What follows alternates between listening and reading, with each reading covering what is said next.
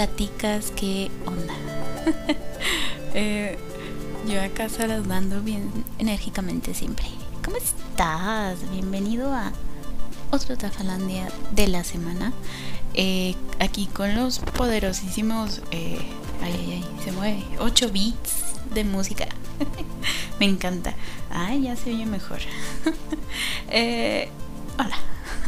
ya había saludado, ¿verdad? Bueno, esta semana eh, quiero, a este, tratar el tema que ya habíamos tratado hace unas cuantas semanas, pero no habíamos visto la historia desde el comienzo como lo hicimos con otros eh, medios como el cómic, el manga, eh, los géneros literarios o incluso el cine. Entonces me parece justo y necesario que tratemos el tema de la historia de los videojuegos. Sí que sí. ya, ya, este, vamos a, a ser gamers una noche. Nos vamos a hacer expertos en una hora. bueno, yo digo, ¿verdad? Este, no, eh, es un resumen del resumen de la historia, porque si, si lo hago detallado, pues tendría que ser de varios programitas, pero eh, no quiero hacer eso, quiero eh, dedicar un, un programa a cada empresa, compañía, conglomerado. Qué feo hablo. Estoy como Nintendo, Capcom, Sega. Ya sabes, ¿no? Esas así como... Porque creo que se lo merecen. Eh, así que podríamos tomar este tema como introducción al mundo gamer.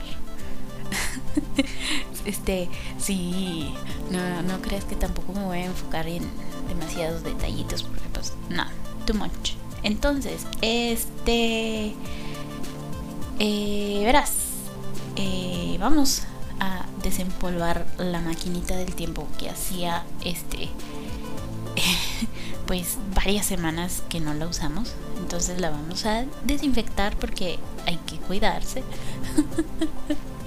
si vas a venir conmigo, ponte cubrebocas. Trae tu, tu, tu gel antibacterial. Y vamos. eh, vamos al año 1952.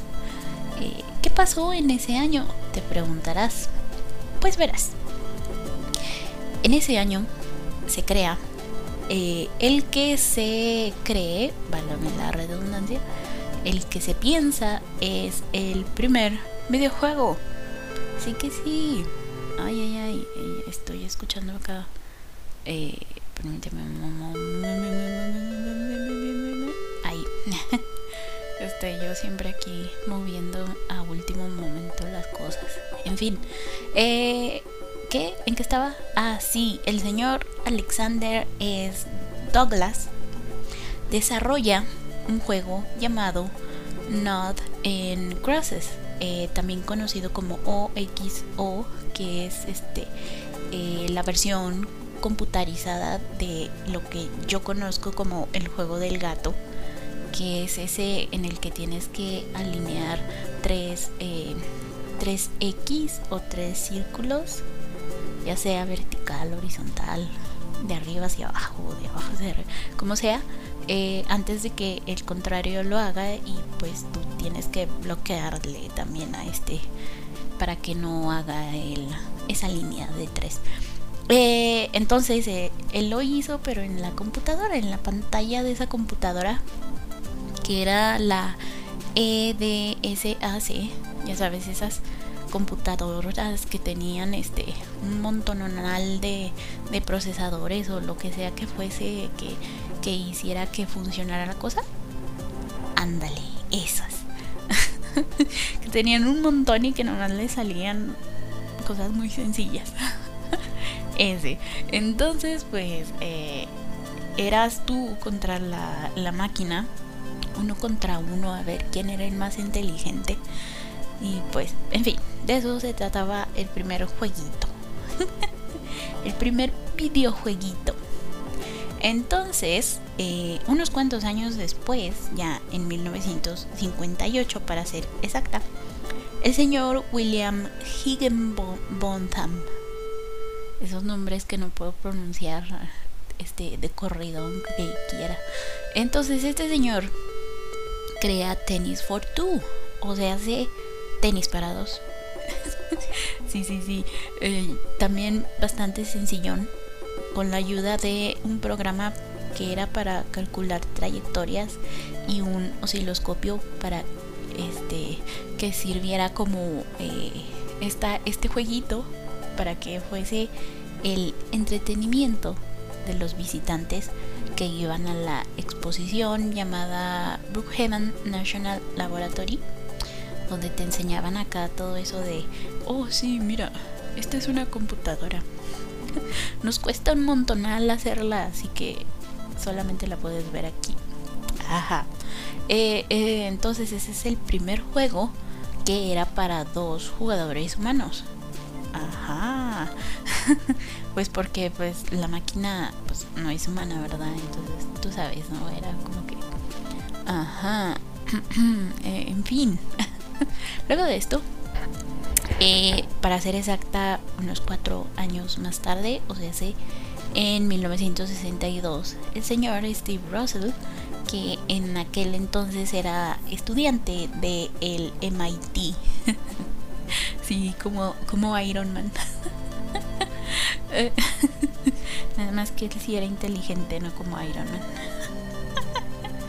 oíla, oíla. Este, entonces, este el señor Russell, en Iron Man no, ¿verdad?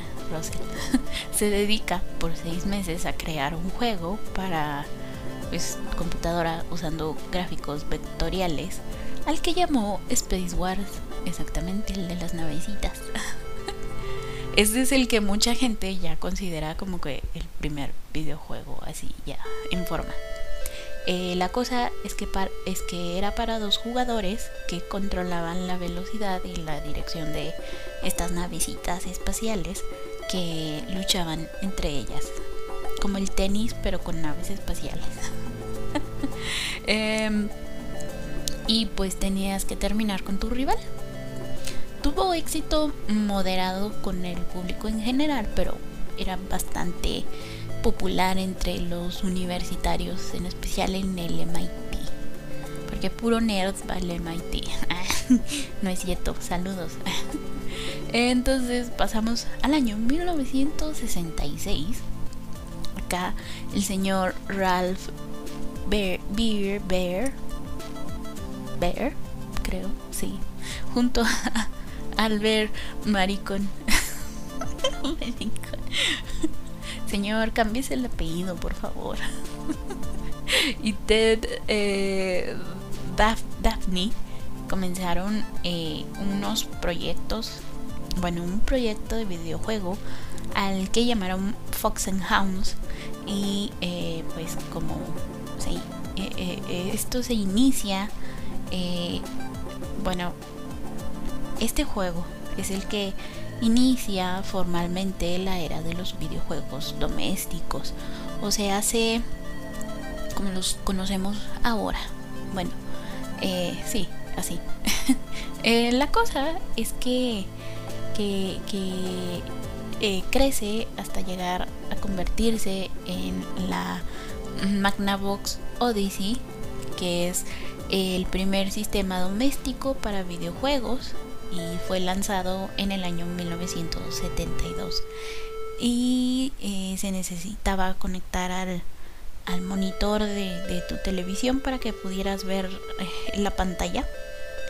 Y los controles eran eh, ¿cómo se, eran un, un como un teclado con dos palancas a los lados pero el teclado era era largo y tenía más además de las letras, tenía otros botoncillos ahí también que podías mover para controlar los jueguitos que estaban precargados en ese en esa especie de teclado así raro. y pues bueno, esa fue la primera consola que conoció el mundo. Y pues la cosa iba bien, pero ah, se pone mejor en los 70s porque ahí es cuando las empresas dicen como que tenemos eh, un mercado aquí que no hemos explotado, vamos a explotarlo porque, ¿sabes, no? El dinero, el cochino dinero. en 1971, Nolan Bunchel comercializa Computer Space, que era una versión modernizada del Space War. Pero antes de esto, eh, la, la Universidad de Stanford ya andaba rondando otra versión también del Space Wars, a la que llamaron Galaxy War.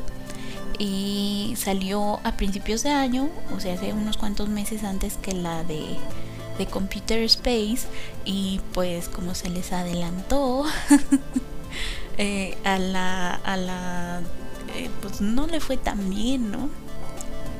Eh, pero bueno, el verdadero hitazo de, esto es cuando sale la máquina recreativa llamada Pong que es considerada la versión comercial del juego Tennis for Two de, de, la que ya hablé anteriormente, ¿no?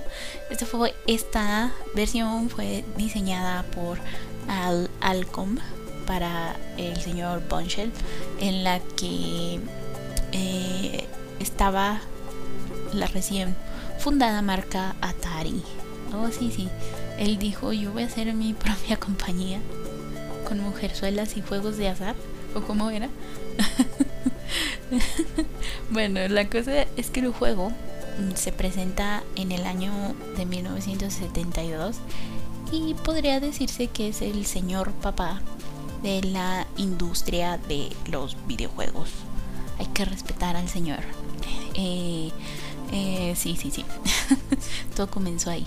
Eh, los años siguientes pues ya empiezan a darse avances más importantes.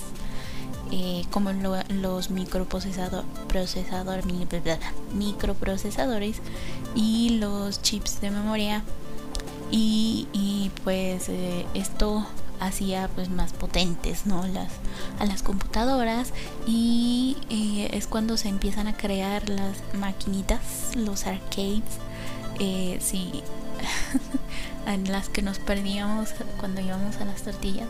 Yo no, yo no juego, bueno, sí llegué a jugar, pero yo no le sé mucho a esto, así que, en fin. Eh, me desvié. ¿En qué estaba? Así. Ah, entonces la cosa es que los que no podían tener una consola en casa, pues tenían la opción de ir a, a estos centros de arcades, que le conocemos como las maquinitas sí empezaron allá en los 70. Entonces ya entrando los 80 se, se da otro crecimiento importante porque como ir a las maquinitas pues estaba de moda entre la chaviza pues las consolas caseras no podían quedarse atrás no y durante esta época salen a la venta el Odyssey 2 de, Philips eh, Intellivision de Mattel. Oh sí, Mattel hizo consolas. Por si no lo sabías, ahora ya lo sabes. Este ColecoVision de Coleco, obviamente. El Atari 5200, el Commodore 64 y TurboGrafx de NEC. Eh, sí. Entonces las maquinitas clásicas contaban con juegos como el Pac-Man de, de Namco, Battlezone de Atari, Bowl Potion de Namco, eh, eh, eh, Tron de Midway o, el Saxon de, de Sega todos los poderosísimos 8 bits, claro que sí. porque pues era lo que lo que más podía llegar a dar una máquina en aquel entonces, ¿verdad? Sí, todo iba bastante bien, todo iba viento en popa, pero siempre hay un pero. en 1983 la cosa comienza a irse un poquito a pique y se da la llamada crisis del videojuego. Comienza ahí en el 83. Eh, esta crisis afecta principalmente al mercado de Estados Unidos y Canadá. Y esto permanecería así hasta más o menos 1985. Es entonces que durante esta crisis varias compañías como ah, Atari se declara en quiebra.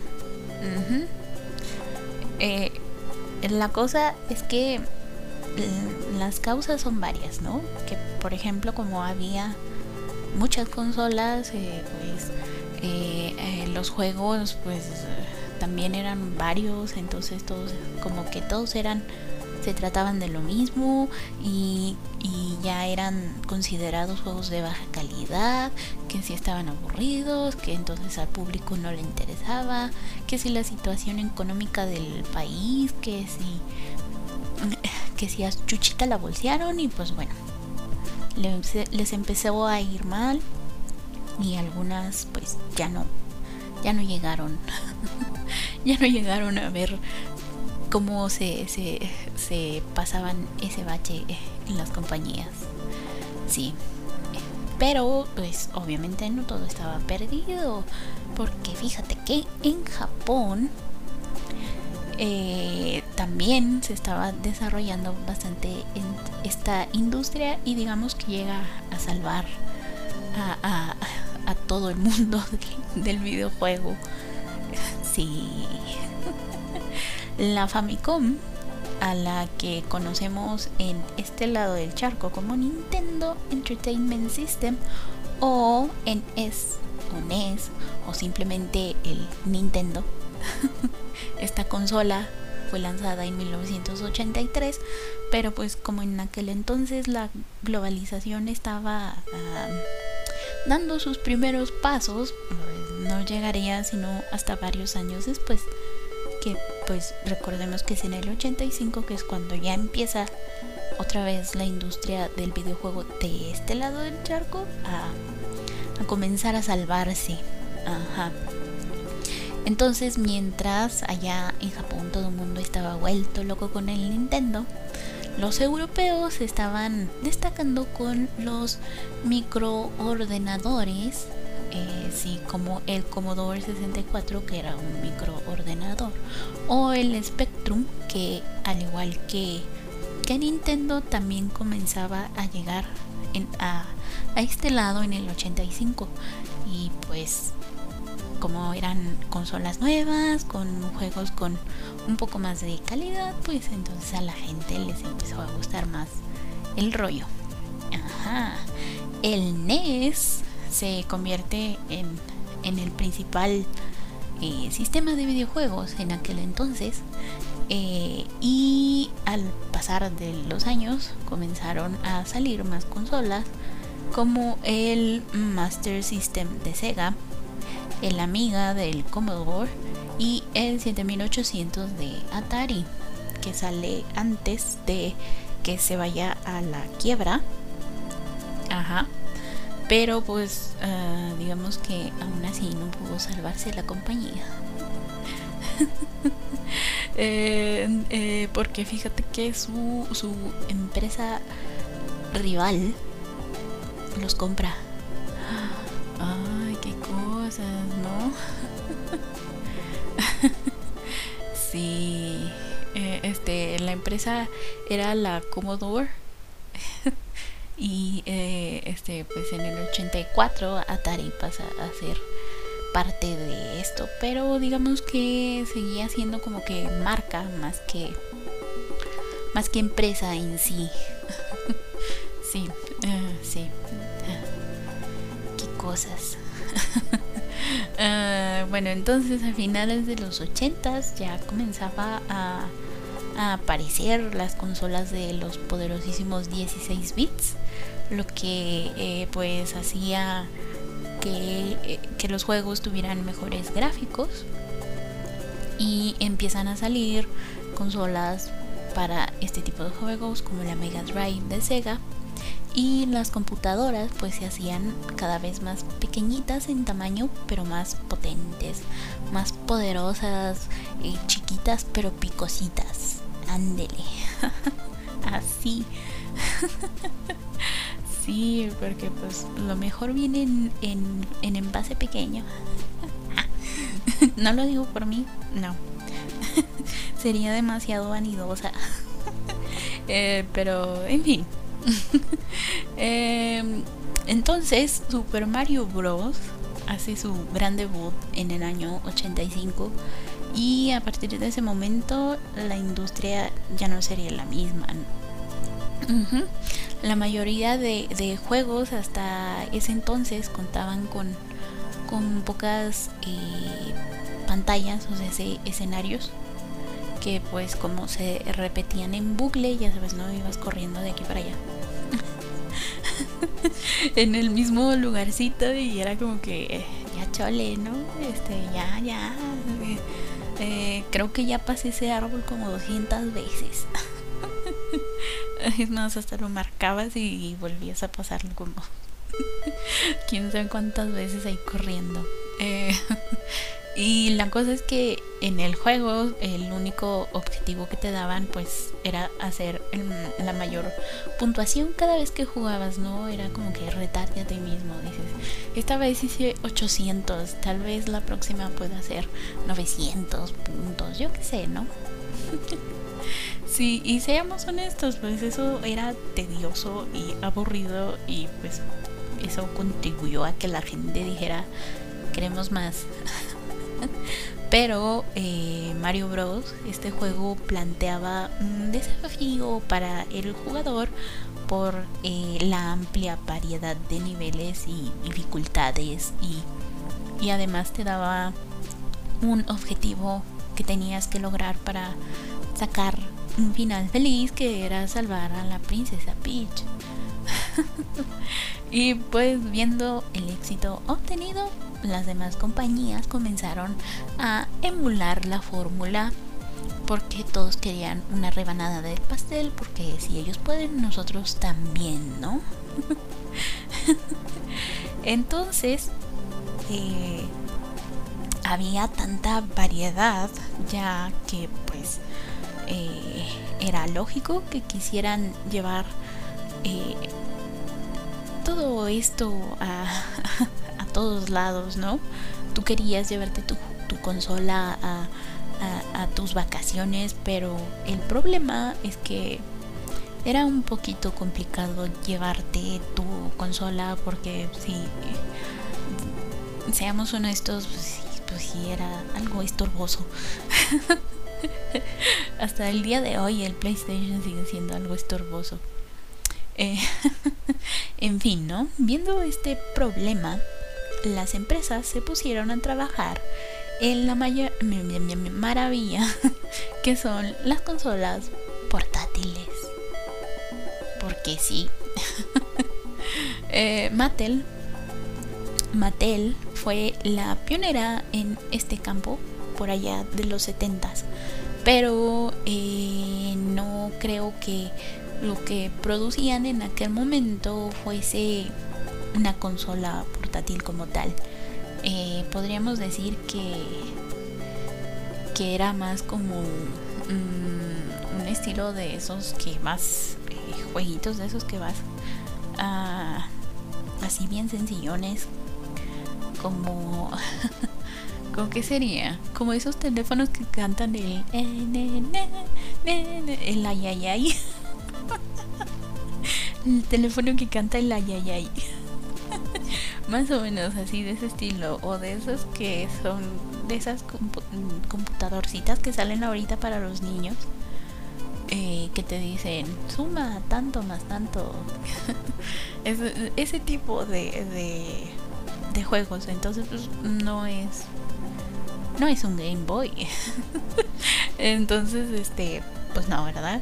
La cosa es que ellos fueron los que vieron que se podía hacer, uh, se, se, podía sacar provecho de, de esto y pues uh, aunque no les fue bien, dejaron de hacer consolas, pero, porque pues lo suyo, lo suyo eran los, los juguetes y no las consolas. Eh, en fin, la consola portátil que sí llega a revolucionar esto fue la Game Boy de Nintendo que fue lanzada en 1989. Sí, Game Boy salvando al mundo. Eh, ya en los 90 con los 16 bits, con computadoras más potentes y toda la cosa, eh, pues evidentemente los videojuegos y las consolas pues también irían mejorando y, y evolucionando, ¿no? Entonces a esta ola de nuevas consolas aparece el Neo Geo de la SNK. Eh, también este poco a poco se va cambiando de, de, de, consolas con juegos precargados como las primeras a cartuchos y este que serían como la segunda generación y ahora este con los, los CDs, ¿no? y pues ahora que estamos en esta nueva era de de sí, yo te dejo descargarlo cuando quieras, ahí está, ¿eh? Descárgalo cuando quieras, lo juegas y luego lo desinstalas y luego lo vuelves a instalar cuando lo quieras, así. Em, pero sí, primero, antes que eso, estaba el poderosísimo CD. y también te vendían memorias para guardar los progresos en, eh, en, tu juego y no los perdieras porque Dios mío, qué tedioso volver a empezarlo otra vez. eh, también se comienza a trabajar en, en, en entornos con gráficos en 3D. Oh, sí. Esto principalmente para las, las computadoras porque pues eh, un, una consola en ese entonces pues no tenía el poder para eso, ¿no? Por ejemplo,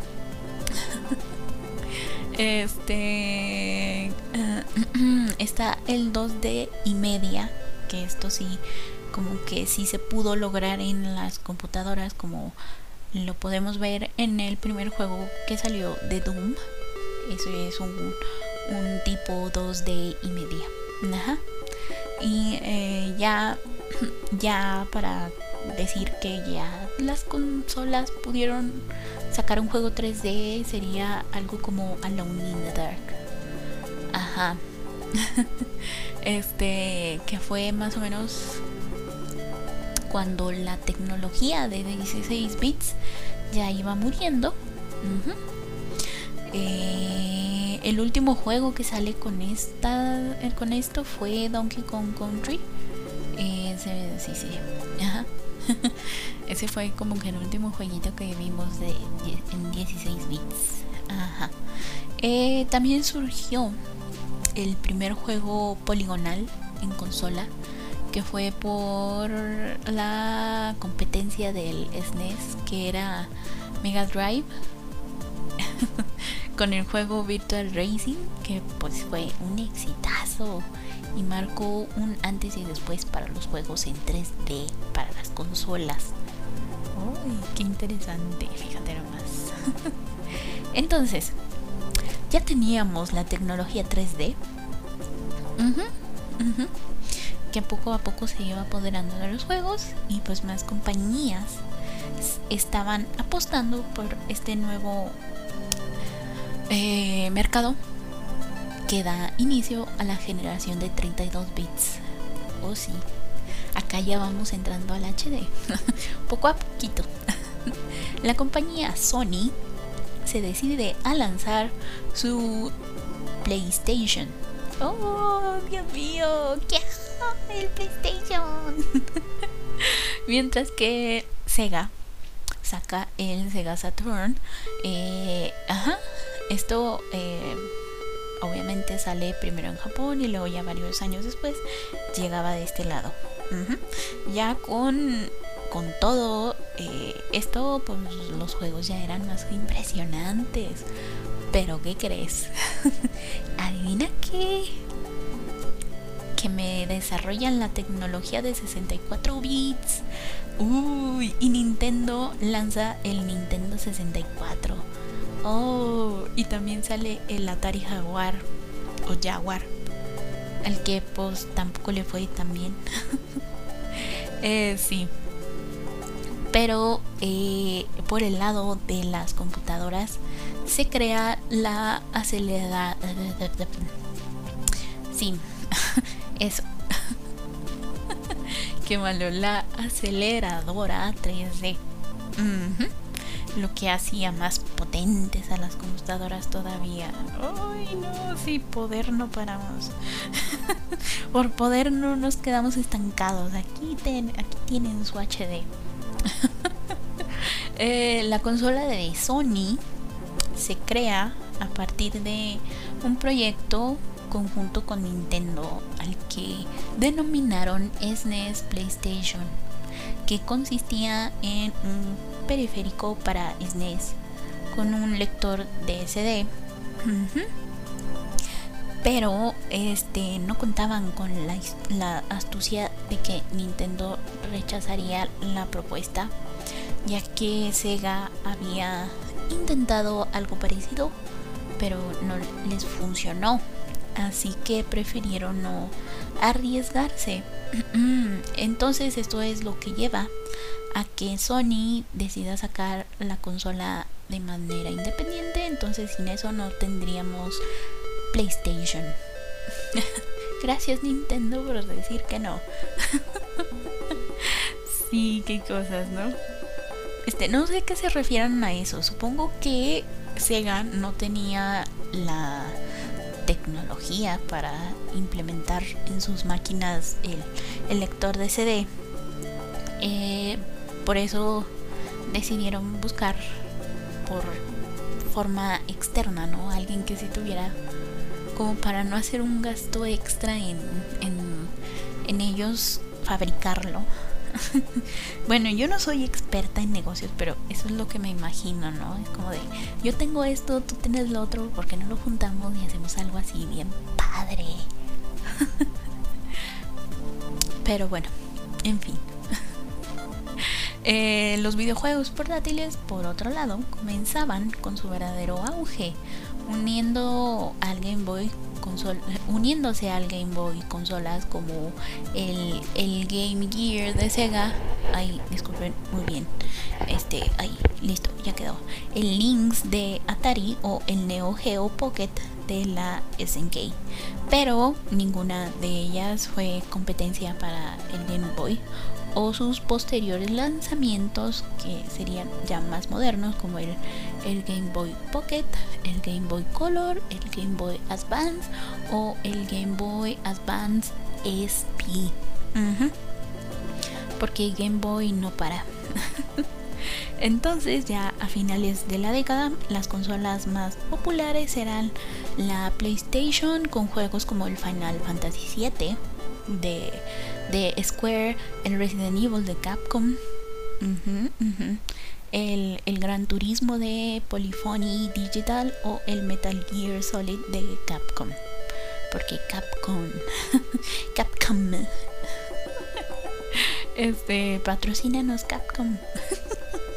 el, eh, eh, por el, eh, en el lado de las computadoras, los juegos que eran más populares eran los FPS o First Person Shooter o juegos en primera persona.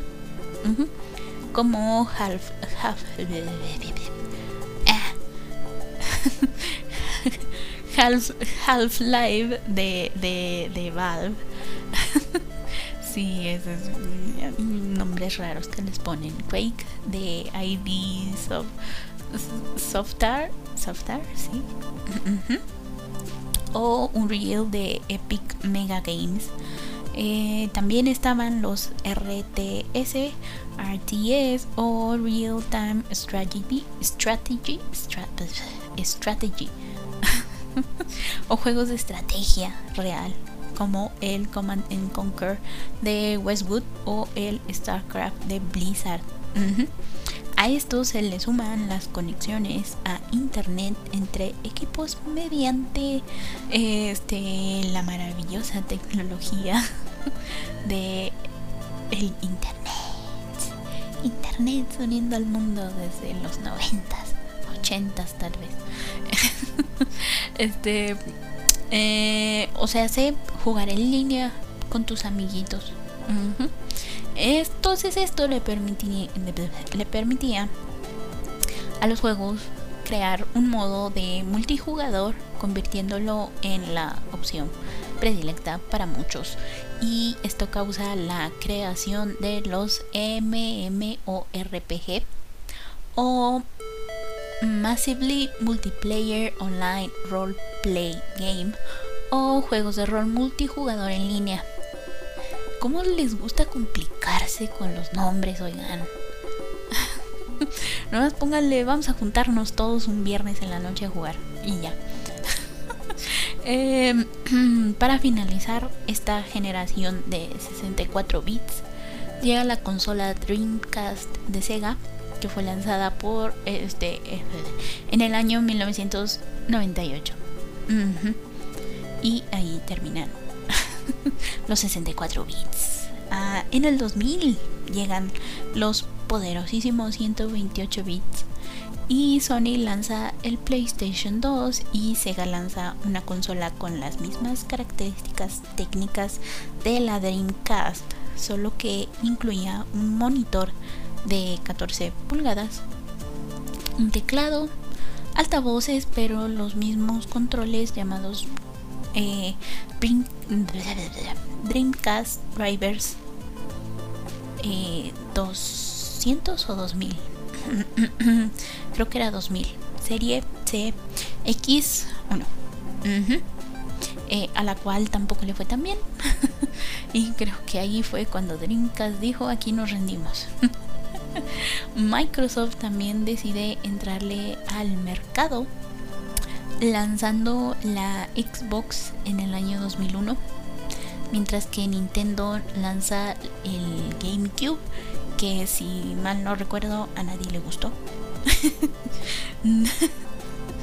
no creo que mucha gente a la que lo preguntes te dijera orgullosamente, sí, yo compré un, un GameCube.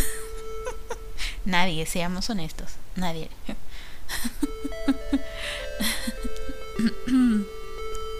Entonces, como ya te había mencionado, el Game Boy. Eh, en ese año tiene una es, su primer versión completa este su primer nueva versión o sea bueno lo mejoraron pues que es el Game Boy Advance eh, Sega viendo pues que tampoco podía entrarle a la competencia anuncia que ya no produciría más eh, y pues dijo, ¿saben qué? Yo solamente me voy a dedicar al software, creo que eso es lo mío. ya no doy para más. Y en el año 2002 dejaron de producir eh, consolas, hardwares y se dedicaron al software. Eh, por otro lado, las computadoras ah, son claramente la plataforma más cara para jugar tus juegos. Pero también es la que tiene mayor flexibilidad para eh, pues para los juegos, ¿no?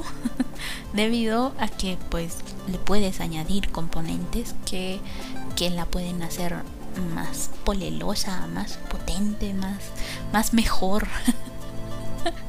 este, entonces, pues digamos que le que si le puedes poner más RAM, que si le puedes poner una tarjeta de aceleración gráfica, que si le puedes poner unos altavoces acá bien padres, que si le puedes conectar un, teléfono, un, un micrófono en el que te escuches este demasiado genial.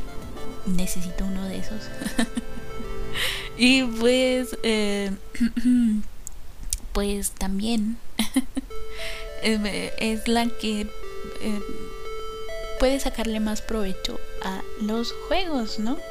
Porque es aquí cuando las compañías se dan cuenta de que eh, no necesitan, digamos, andar lanzando eh, mm, tan seguido versiones de, versiones modernizadas del juego porque se dan cuenta que le pueden ir añadiendo cositas eh, a través de parches, eh, descargando actualizaciones que pues son más, digamos que, que más cómodo.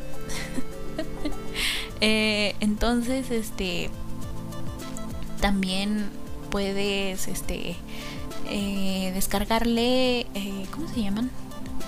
estos estos, estas cositas que, estas modificaciones que le hacen también los propios usuarios, ¿cómo se llaman? Los mentados mods, ¿no? Y pues bueno. eh, sí. Eh, eh, eh, y, pues obviamente esto hace que, que las computadoras, las PC gamers, pues sean eh, una opción a la que vale la pena invertirle, ¿no? Eh, pero pues supongo que llegará el momento, en algún momento en el futuro, en el que las consolas estén al mismo nivel que las PC gamers y pues digamos que ya no habrá tanta distinción y pues veremos, ¿no? Ahí veremos cómo va desarrollándose toda esta industria. En fin, ¿cuál es tu consola favorita de toda la historia? ¿Cuál es tu juego favorito de toda la historia? ¿O eres gamer de sofá como yo? Porque yo sí soy gamer de sofá. Yo soy, yo soy ultra malísima para esto de los videojuegos. Mi hermano que sí es gamer intentó enseñarme una vez con el Resident Evil, el, el, el Nemesis. eh, porque pues sí me gusta, me gusta muchísimo ver, ver a la gente jugar. Es como que me gusta. no sé por qué, pero me gusta. También me aventó así mucho en la historia. Y luego yo soy de las que ya, ya te fijaste aquí, ya te fijaste allá. sí, sí, soy como que muy me encanta, me encanta ver a la gente jugar porque no tengo esa habilidad porque mi coordinación eh, ojos manos no es tan tan buena que digamos entonces te decía mi hermano me, quiso enseñar a jugar me decía vete para acá entonces como ya ves que las palanquitas de los de los mandos son algo sensibles Entonces yo quería darle la vuelta a la derecha, pero terminaba dando un 360 como tres veces. Mientras avanzaba.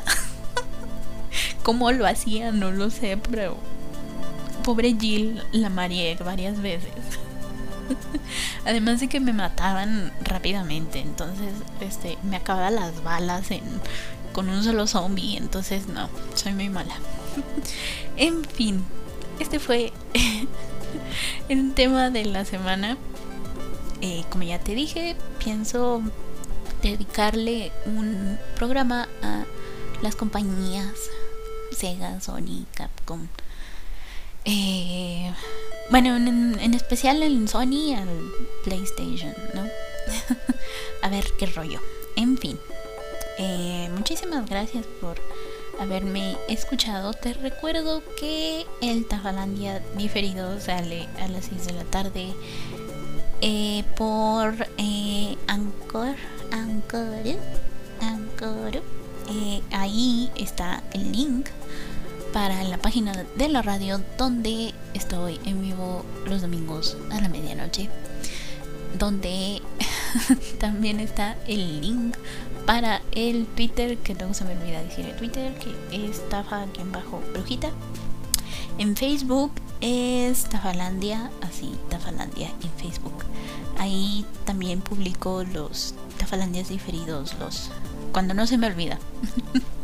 Porque si se me olvida ya lo hago hasta el día siguiente. o ya no lo hago. en fin, pero sí, ahí estoy en Facebook. Em, ¿Qué más? En la página de la radio también hay link para Facebook y Twitter. Y hay una cajita de comentarios por si, por si quieres. Y también está el chat. Y pues nada, eso es todo. Muchísimas gracias por haberme escuchado. Nos vemos, nos vemos, no nos vemos, nos escuchamos.